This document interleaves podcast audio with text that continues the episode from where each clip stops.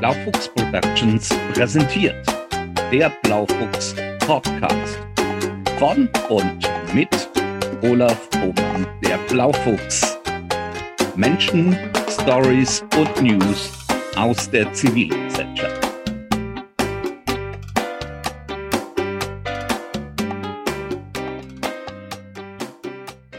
Liebe Freunde des Blaufuchs. Ich begrüße euch zur heutigen Sendung. Mein Gast heute ist Christian Garmann. Dr. Christian Garmann, richtig? Ja, stimmt. Würdest du dich vielleicht kurz vorstellen äh, und, äh, und sagen, wer du bist, äh, was so dein, dein, dein Umfeld ist und was du machst? Sehr gerne. Erstmal ganz herzlichen Dank, Olaf, für die Einladung. Ich freue mich total, ähm, da zu sein, hier zu sein.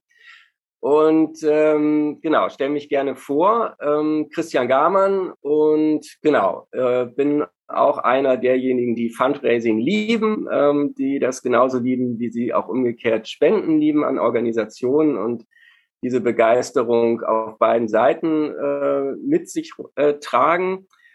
Und mache Fundraising seit, ich würde sagen, knapp 20 Jahren, 17, 18 Jahren und bin, glaube ich, auch einer der wenigen, ähm, also ich habe ehrlich gesagt noch gar keinen äh, kennengelernt, der sich wirklich überlegt hat, Fundraiser zu werden.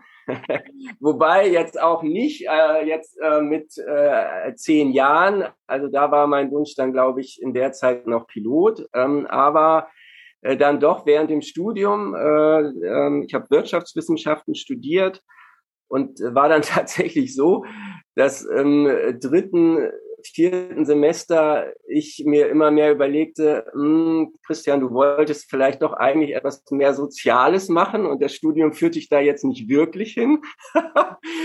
ähm, und dann bin ich tatsächlich hingegangen. Ich hatte dann schon Marketing als eins der Schwerpunktfächer und dann bin ich wirklich in die Bibliothek gegangen und habe mal eingegeben Marketing und Sozial, ob es da irgendwelche Schnittmengen gibt.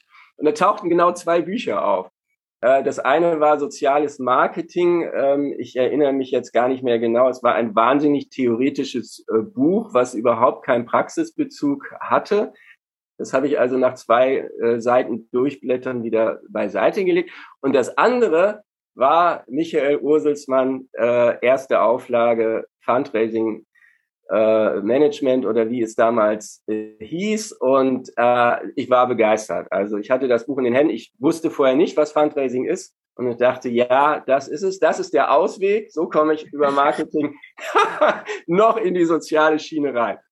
Und äh, genau, und habe dann tatsächlich also äh, mein Studium dann äh, auch geguckt, ähm, habe meine Diplomarbeit bei der Schlaganfallhilfe, Deutsche Schlaganfallhilfe geschrieben mit der Manuela Kikilus ähm, und genau, Praktikum dann bei der Deutschen Diabetes Stiftung gemacht, über dieses Praktikum dann auch meinen ersten Job bei der Diabetes Stiftung bekommen, so in das äh, Fundraising gekommen und hab, konnte es dann wirklich von der Pike auf lernen und hatte dann auch das Glück, dass ich äh, neben meinem ersten Job bei der Diabetes Stiftung noch die Zeit hatte, eben auch eine Doktorarbeit auch über das Thema zu schreiben, eben strategisches Fundraising ähm, was mich dann auch noch in die USA gebracht hat. Das war auch nochmal ein richtiger Kick da mit den führenden Organisationen äh, in den USA zu sprechen. Ähm, das Ganze dann auch noch ähm, während der ähm, Katrina-Orkan. Ähm, das heißt also, ich habe auch wirklich sozusagen eine Katastrophen-Fundraising-Situation in den USA mitbekommen, was mich auch sehr fasziniert hat. Naja, und dann weitere Stationen äh, waren dann äh, kurz Roland Berger, ähm, äh, wo ich sozusagen so ein bisschen strategisches Marketing noch mitbekommen habe ähm, und dann äh, die deutsche, das heißt nein, die China EU School of Law, ein sehr spannendes Projekt, bei dem wir mit sehr viel EU-Mitteln, aber auch Spenden, Sponsoring eine Rechtshochschule in Peking aufgebaut haben, eine europäisch-chinesische Rechtshochschule. Ja, und seit etwa äh, sieben, acht Jahren bin ich jetzt selbstständiger Fundraiser und Fundraising-Berater. Wow, das war ein paar Force-Ritt. ja, das war ganz kurz jetzt. du hast ein paar Stationen genannt, äh, wo Leute sind, die ich auch, oder waren, die ich auch kenne. Äh, du wohnst in Köln, Bonn? Ja, in äh, Köln, Rodenkirchen. Also sozusagen, früher war das bis vor 20 Jahren oder 30 Jahren noch ein eigenes Dorf vor den Toren von Köln und ist jetzt aber eingemeindet. Ja. Äh, bei der Diabetes-Stiftung war da Dieter Kalisch gewesen zu dem Zeitpunkt? Nein, der kam dann tatsächlich äh, später. Er war ja auch nicht bei der äh, Diabetes-Stiftung, sondern bei der Deutschen Diabetes-Gesellschaft. Ähm, also es gibt wie oft im äh, Gesundheitsbereich drei Player. Einmal die Gesellschaft der Ärzte, einmal die Gesellschaft der Patienten und ja. dann äh, eine gemeinnützige Organisation. Und wir waren quasi die gemeinnützige Organisation. Er war aber bei der Ärztegesellschaft. Äh, wie sieht dein Alltag so aus als Fundraiser oder Fundraising-Berater? Ja, also ich sitze tatsächlich relativ viel vorm Computer, leider. ähm, also meine äh, Schwerpunkte sind ja einmal äh, Strategie, dass sich Organisationen, ähm, die mit Fundraising beginnen oder die eben ihr Fundraising weiterentwickeln wollen, ähm, strategisch äh, berate, wie sie sich ähm, neu oder besser aufstellen können Klar besuche ich die Organisation dann auch, aber tatsächlich, ähm, genau, arbeite ich ähm, schon auch viel mit dem Rechner, um äh, Konzepte zu erarbeiten. Ähm, gut, bin dann natürlich auch ähm, am Telefon, um dann konkret ähm, in der Umsetzungsphase auch mit äh, Spendern oder Spenderinnen zu telefonieren. Ähm, ja, das heißt, also ich bin, mein Alltag sieht eigentlich so aus, dass ich äh, viel im Homeoffice bin, ähm, tatsächlich auch öfters in Cafés. ähm, also ich liebe es, in Cafés zu arbeiten. Äh, kommen mir dann irgendwie so, ne, wie Erich Kästner, der saß auch immer gerne so wie so ein Schriftsteller, ne, der da so seinen ähm, Espresso nach dem anderen trinkt und schon bekannt ist so, ne, und dann möglichst lange an dem Espresso nuckelt, weil er muss ja den ganzen Tag durchstehen. ähm, nee, aber ich mache es wirklich gern. Ich bin irgendwie gern unter Menschen, krieg auch neue Sachen mit und ähm, also was äh, wirklich eine Passion jetzt äh, von mir auch geworden ist, ist eben Deswegen nenne ich mich jetzt eben auch Geschichtenerzähler, dass ich eben furchtbar gerne schreibe, eben auch äh, Spendenbriefe gerade besonders ähm, und dabei eben Geschichten, ähm, also diese Briefe eben als Geschichte erzähle.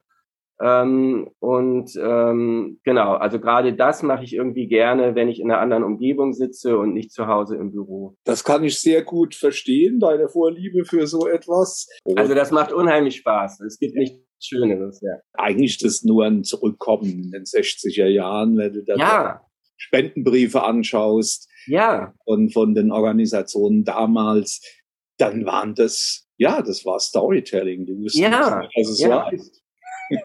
ja, also, äh, also ich, ne, das ist wirklich, also ja, also wenn ich auf alte Spendenbriefe oder wenn ich auch auf Spendenbriefe schaue, die von wirklich kleinen Vereinen ist, wo der Vorsitzende selbst äh, diesen Brief schreibt und äh, der, was weiß ich, äh, da gerade irgendwie aus Afrika wiedergekommen ist und äh, einfach davon berichtet, äh, dann, dann kommt einem so dieses ganze Herzblut einfach so entgegen. Und ähm, das fehlt mir manchmal bei großen Organisationen so ein bisschen. Ja, also das ist schade, wenn das so ist. Ähm, ich habe mich immer bemüht, dass, dass die Spendenkampagnen, die ich äh, verantwortet habe, Storytelling äh, Beitrag geleistet haben. Aber es wird wahrscheinlich nicht immer gelungen sein. Äh, das heißt aber, du bist ein Herzmensch, oder? Ja, absolut. Ich bin ein Herzmensch. Ich glaube, das ist eine gute Voraussetzung für einen Fundraiser. Ich glaube auch, ich glaube sogar, es ist die zentrale Voraussetzung für einen Fundraiser. Also ein Fundraiser muss einfach authentisch sein und er muss wirklich sich für das begeistern, äh, was er macht. Und er muss es, glaube ich, schon auch, oder er sollte es auch vorleben. Und je mehr er all diese drei Aspekte äh, berücksichtigt, desto glaubwürdiger und desto erfolgreicher ist ein Fundraiser absolut d'accord. Und das ist keine Frage von Größe oder Kleinheit von einer, von einer Organisation. Das ist überall, äh, überall umsetzbar. Ja, genau. Und ich, ich merke es wirklich auch, ich sehe es auch bei vielen Organisationen, äh, klein oder die sich neu äh, bilden. Ähm, man sieht es ja, also die Organisationen oder die, die, die Gründer und Gründerinnen von solchen Organisationen, das sind ja nie ausgebildete Fundraiser gewesen. Ne? Und trotzdem waren das diejenigen, die eine Organisation gegründet haben und die die ganzen, äh, die die Leute inspiriert haben und die die äh, Spenden dann letzten Endes auch noch völlig ohne Methodik. ähm, eingebracht haben. Und das, das zeigt einfach das Herz. Ähm, das ist das Wesentliche. Leider muss ich schon wieder auf die CWM zurückkommen. Äh, die Geschichte von, von Christoph hat mich immer so begeistert. Und das war eigentlich, das ist meine Story, die ich wirklich jedem Fundraiser ans Herz lege und auch erkläre. Äh, dieser Mann ist 1900 acht losgezogen und äh, ist ins Ausland gegangen, hat versucht, eine Arbeit aufzubauen und hat sich einen Kreis von Freunden geschaffen, äh, die er dazu überredet hat, ihn zu finanzieren. Und wenn das kein Fundraising ist, na, dann weiß ich es wirklich nicht. Und so kannst du das eigentlich mit allen Gründern, wenn, wenn so Gründungs, ja, so Gründungsstories dahinter sind, ob das Männer oder Frauen waren, dann hatten die die Fähigkeit, ähm, ihre Geschichten so herüberzubringen und den Leuten zu erzählen, dass die sagten, Mensch, ich muss dir helfen und ich werde dich unterstützen. Und äh, im Verlaufe, wenn, wenn Organisationen größer werden, fangen sich an, die Bereiche zu trennen. Und mhm. dann gibt es ein Programm und es gibt ein Fundraising und es gibt eine Verwaltung und, äh, und plötzlich werden Silos draus und die verstehen ja. gar nicht mehr. Wobei ja. Fundraising wirklich eine, eine Grundfunktion, die, also, die, also wenn jemand seine Ideen umsetzen will, muss er in der Lage sein, Menschen zu überzeugen und sie dazu zu bringen, ihn zu finanzieren. Klasse, super, aber jetzt habe ich das wieder untergebracht. Äh, ja gut, da will ich aber auch noch kurz, weil also ich bin ja äh, ehrenamtlich äh, für mehrere Vereine auch aktiv. Um, einer, und der liegt mir auch ganz besonders am Herzen, ist Tat für Tat Malawi. Und ähm, da war die Geschichte äh, so ähnlich. Also und zwar ähm, fördern wir ausschließlich äh, das House of Hope, also ein, äh, mhm. das ist ein Community Center in einem der größten Slums wiederum in Lilongwe, die Hauptstadt von Malawi. Malawi, ähm, glaube ich, viertärmste Land äh, der Erde, gleichzeitig eines der schönsten Länder der Erde und mit den freundlichsten Menschen. Da gibt es also sogar Erhebungen zu in Afrika ja. zumindest. Ähm, ja, und, und äh, dieses House of Hope, das hat eben auch ein Lehrer gegründet, der, der äh, machte seine Lehrerausbildung und als kurz bevor er fertig war, ja, begegnete er in seiner Community oder wurde ihm immer klarer, dass äh, den vielen Kindern, denen er da auf der Straße begegnete, dass die eigentlich äh, gar keine Chance hatten, ähm, auf die Schule zu gehen, wo er dann später Lehrer sein würde, weil tatsächlich eben äh, ganz klassisch die Eltern die Schuluniform nicht bezahlen können, äh, weil die Eltern, äh, weil die Kinder nicht zu dieser Schule hingehen können ähm, und tatsächlich auch, weil sie das Geld für einen Bleistift ähm, nicht haben. Also und ähm, das fand er eben, das hat ihn so mitgenommen, dass, dass er gesagt hat, okay, ich lasse das jetzt sein mit Lehrer, sondern ich gründe jetzt äh, quasi ähm, eine eigene äh, Schule äh, mit Nachmittagsunterricht, mit, ähm, äh, mit Essensausgabe, weil er halt auch gesehen hat, dass die, El dass die Schüler alle ähm, leere Bäuche haben und mit leerem Magen kann man auch nichts aufnehmen und lernen. Ähm, und nebenbei äh, wurde er dann, äh, hat er sich noch zum Pfarrer ausbilden lassen.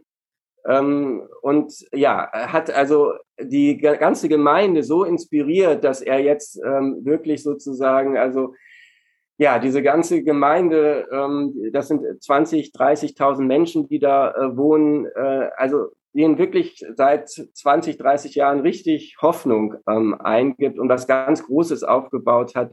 Mittlerweile gibt es eine weiterführende Schule, mittlerweile äh, gibt es ein kleines Krankenhaus und so weiter. Und bei ihm war es eben auch so, dass er einfach durch, durch seine Persönlichkeit, durch seine Aktivität ähm, und durch sein großes Herz äh, die Leute auch inspiriert hat ähm, und eben auch letzten Endes uns, ähm, diesem House of Hope zu helfen. Ähm, es war einfach eine Begegnung, die ähm, eine Mitgründerin von uns hatte mit ihm und wo sie danach sofort in Deutschland äh, diesen Verein gegründet hat. Aber man sieht es zum Beispiel, ein anderer großer Förderer kommt aus Südkorea. Das ist eine Kirchengemeinde in Südkorea. Die wurden genauso inspiriert von ihm. Ähm, und so ist das House of Hope also ähm, hat weltumspannend Förderer gefunden. Jetzt sind wir wirklich im Fundraising angekommen, im wirklichen Fundraising. Äh, und ich glaube, die Herausforderung ist, wenn man groß wird, also wenn's die, wenn die Organisationen wachsen und groß werden, diesen Spirit zu erhalten. Ja. Yeah. Das fällt vielen, vielen sehr, sehr, sehr schwer. Und äh, das ist auch nicht manipulieren oder sonst irgendwas, sondern es ist einfach den Spirit weitertragen, ja. dass man, wenn man die Stories erzählt äh, und dass die emotional sind, ist genau das Richtige. Nur so funktioniert Fundraising, so funktionieren wir Menschen. Äh, ja. Wir sind so und das ist das Gute an uns auch, dass wir uns emotional berühren lassen und äh, das ist keine Schande, das ist gut und äh, nicht alles muss rational sein. Jetzt gebe dir recht und noch ein ganz kurzer Punkt. Ich glaube auch wirklich ja. tatsächlich, manchmal sollte man auch darauf verzichten, größer zu werden. Genau aus diesem Grund, dass man gesagt, dass man bewusst sagt, äh, so wie wir jetzt sind, ist es richtig.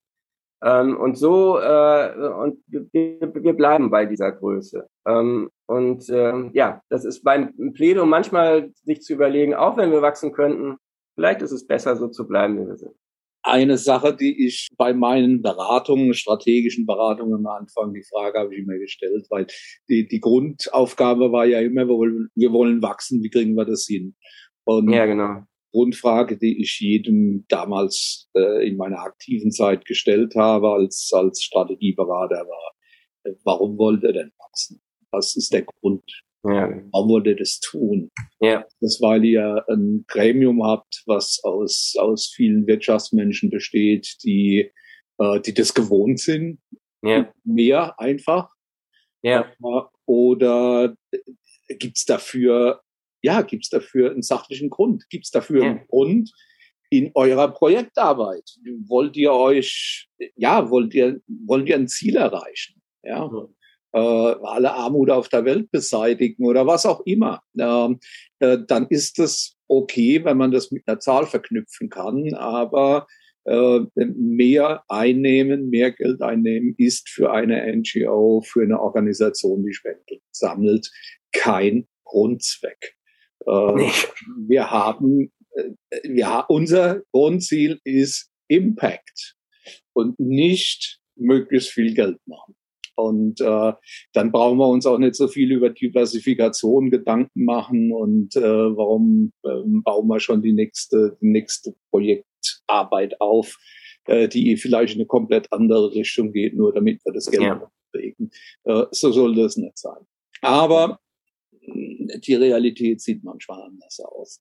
Jetzt sind wir auf einem, jetzt sind wir auf einer emotionalen Spur und jetzt will ich doch noch mal ganz woanders hingehen. Und zwar äh, ist mir in den letzten Monaten deswegen aufgefallen, nochmal ganz arg, weil du dieses, äh, diese Gruppe in Facebook äh, ähm, managst, äh, nachhaltiges Fundraising. Und äh, das ist ja jetzt, ja, das ist ja eine digitale Sache. Und das ist ja meistens gar nicht so menschlich irgendwie, denke ich. Aber du machst das so. Du machst es menschlich und du, äh, du schaffst es, Menschen in Diskussionen zu bringen, Fundraiser in Diskussionen zu bringen. Was treibt dich da? Naja, also wenn ich ehrlich bin, äh, mir macht's einfach Spaß. Mir macht's einfach Freude. Das ist tatsächlich der Hauptgrund. Ähm, ich habe also klar, ich wollte Fundraiser zusammenbringen. Ähm, ich, ich bin auch wirklich einer, der Menschen liebt und auf Menschen zugeht. Ähm, und naja, es gibt natürlich oder gab ähm, auch vorher schon äh, Möglichkeiten, äh, Kollegen zu treffen, eben den Kongress zum Beispiel, aber das war dann eben einmal im Jahr. Und es ist eben ja doch auch recht teuer. Also ich konnte mir das nicht jedes Jahr leisten und viele andere auch nicht. Ähm, und dann gibt es natürlich mittlerweile die Fundraising-Tage und auch die Fundraising-Gruppen oder Fundraising-Treffs. Aber ähm, also ich fand es einfach nochmal spannend damals, 2013, als ich die Gruppe gegründet habe, ähm, dass man eben eine Gruppe hat, wo wirklich ähm, alle äh, zusammenkommen äh, können und miteinander reden können und eben auch jederzeit und eben auch ähm, zeitnah. Und ähm, mir ging es auch schon bewusst immer darum, äh, auch äh, kritische Themen diskutieren zu können, ähm, weil natürlich auch in diesem offiziellen Rahmen, Kongress und so weiter, dann ist das, sind die Themen ja häufig vorgegeben und es gibt wenig Möglichkeiten so der offenen Diskussion. Und darum ging es mir tatsächlich ähm, auch. Aber tatsächlich, also für mich ganz persönlich ist das eben auch einfach eine Freude. Ähm, ich weiß nicht, ob es andere auch so machen, aber ich habe schon manchmal den Eindruck, dass ich einfach wenn ich mal eine Pause brauche, dann gucke ich bei Facebook, was ich gerade tue. Das mache ich natürlich ähm, in meinem privaten äh, Bereich, aber ich mache es eben auch furchtbar gerne in der Gruppe Nachhaltiges Fundraising äh, mit den Kollegen zusammen. Ähm, also ich freue mich da äh, sozusagen auf Menschen zu treffen, die ich kenne, die ich gern habe und mich mit denen auszutauschen und mit denen auch Spaß zu haben, äh, zu lachen und zu diskutieren. Das ist mir einfach eine Freude nebenher. Und ähm, ich lerne dabei auch unheimlich viel. Ähm, und das haben ja auch viele andere erzählt, dass, dass also diese Gruppe eben einen ganz großen Mehrwert hat, auch im Sinne von, von voneinander lernen hat. Und das ist mir eben auch wichtig und da freue ich mich auch total über diese Gruppe, äh, muss ich sagen. Also bin ich richtig stolz ähm, auf äh, die ganzen Mitglieder, ähm, dass äh, wir nicht nur sehr äh, nett und respektvoll miteinander umgehen, äh, sondern ähm, dass wir auch wirklich ähm, uns gegenseitig helfen und ähm, auch ähm, sozusagen Wissen teilen äh, und da kooperativ denken und nicht in Konkurrenz, ähm, was wir Fundraiser ja schon auch tun könnten und doch auch immer mal wieder tun. Aber äh, also diese, diese gegenseitige Unterstützung und Offenheit finde ich äh, großartig und muss ich wirklich mal sagen, ich bin in sehr, sehr, sehr vielen Gruppen in Facebook, aber ähm, es gibt wirklich keine äh, oder kaum eine, aber nee, ich würde wirklich sagen, keine, bei der das so wunderbar äh, funktioniert und der Umgang so nett ist und ja, wo ich so gerne bin wie in dieser Gruppe. da kannst du wirklich stolz drauf sein. Wie gesagt, äh, ich hatte ja jetzt auch eine Menge Zeit, mich mit, mit solchen Dingen zu beschäftigen und auch da reinzugehen und zu schauen, was da so an Diskussionen läuft. Und ich empfinde das als sehr, ja, es ist respektvoll, es kann kontrovers sein, ähm, aber ich habe das Gefühl, dass es okay ist, wenn man kontrovers ist. Es geht nicht darum, jemanden äh, bloßzustellen oder runterzumachen oder eine Meinung auf Teufel komm raus durchzusetzen, äh, sondern es geht darum, wirklich verschiedene Sichtweisen darzustellen. Und ich ja. glaube, da bietest du wirklich eine gute Plattform, auf der das passieren kann und äh, wo jeder sich ja dann das mitnehmen kann, was für ihn und seine Situation vielleicht äh, genau das Richtige ist. Und äh, das finde ich prima und da äh, wollte ich dir jetzt nochmal auch äh, ganz herzlich bedanken, dass du das ermöglicht hast. Das ist eine klasse Sache. Finde ich toll. Vielen Dank, aber ich möchte das Lob eben wirklich ähm, an all die 2500 äh, Fundraiserinnen und Fundraiser zurückgeben, die Mitglied dieser Gruppe sind. Ich meine, die Gruppe bin ich ich. Ich habe sie ins Leben gerufen. Ich moderiere sie zusammen äh, mit äh, Tom und äh, Ursula, aber ähm, die Gruppe seid ihr. Ja, mhm. lieber Christian, vielen herzlichen Dank, dass du hier in der Sendung warst und dass du so offen und ja, so sympathisch ähm, äh, deine, deine Ansichten und deine Sichtweisen dargetan, äh, dargetan hast. Äh, das hat mir sehr, sehr, sehr viel Spaß gemacht. Ich hoffe, unseren, äh, unseren Zuhörern genauso, aber ich bin davon überzeugt. Und ich freue mich auf eine persönliche Begegnung irgendwann, demnächst einmal, wenn wir aus diesen seltsamen Zeiten äh, entlassen werden. Sehr, sehr gerne, Olaf. Ich danke dir auch. Es hat wirklich Spaß gemacht. Äh, und äh, genau, ich bedanke mich für die Einladung, dass ich hier sein durfte. Sehr gerne. Tschüss. Tschüss, Olaf. Das war Dr. Christian Gamann in der ersten Folge der fünften Staffel des Blaufuchs. Der Podcast wird in Zukunft einmal monatlich erscheinen und ich werde mit meinen Gästen nicht mehr nur über sie persönlich sprechen, sondern auch ein bestimmtes Thema herauspicken und dieses mit ihnen diskutieren. Ich hoffe, es wird euch gefallen und sage für heute Tschüss und auf Wiedersehen. Passt gut auf euch auf. Euer Blaufuchs Olaf Bowman.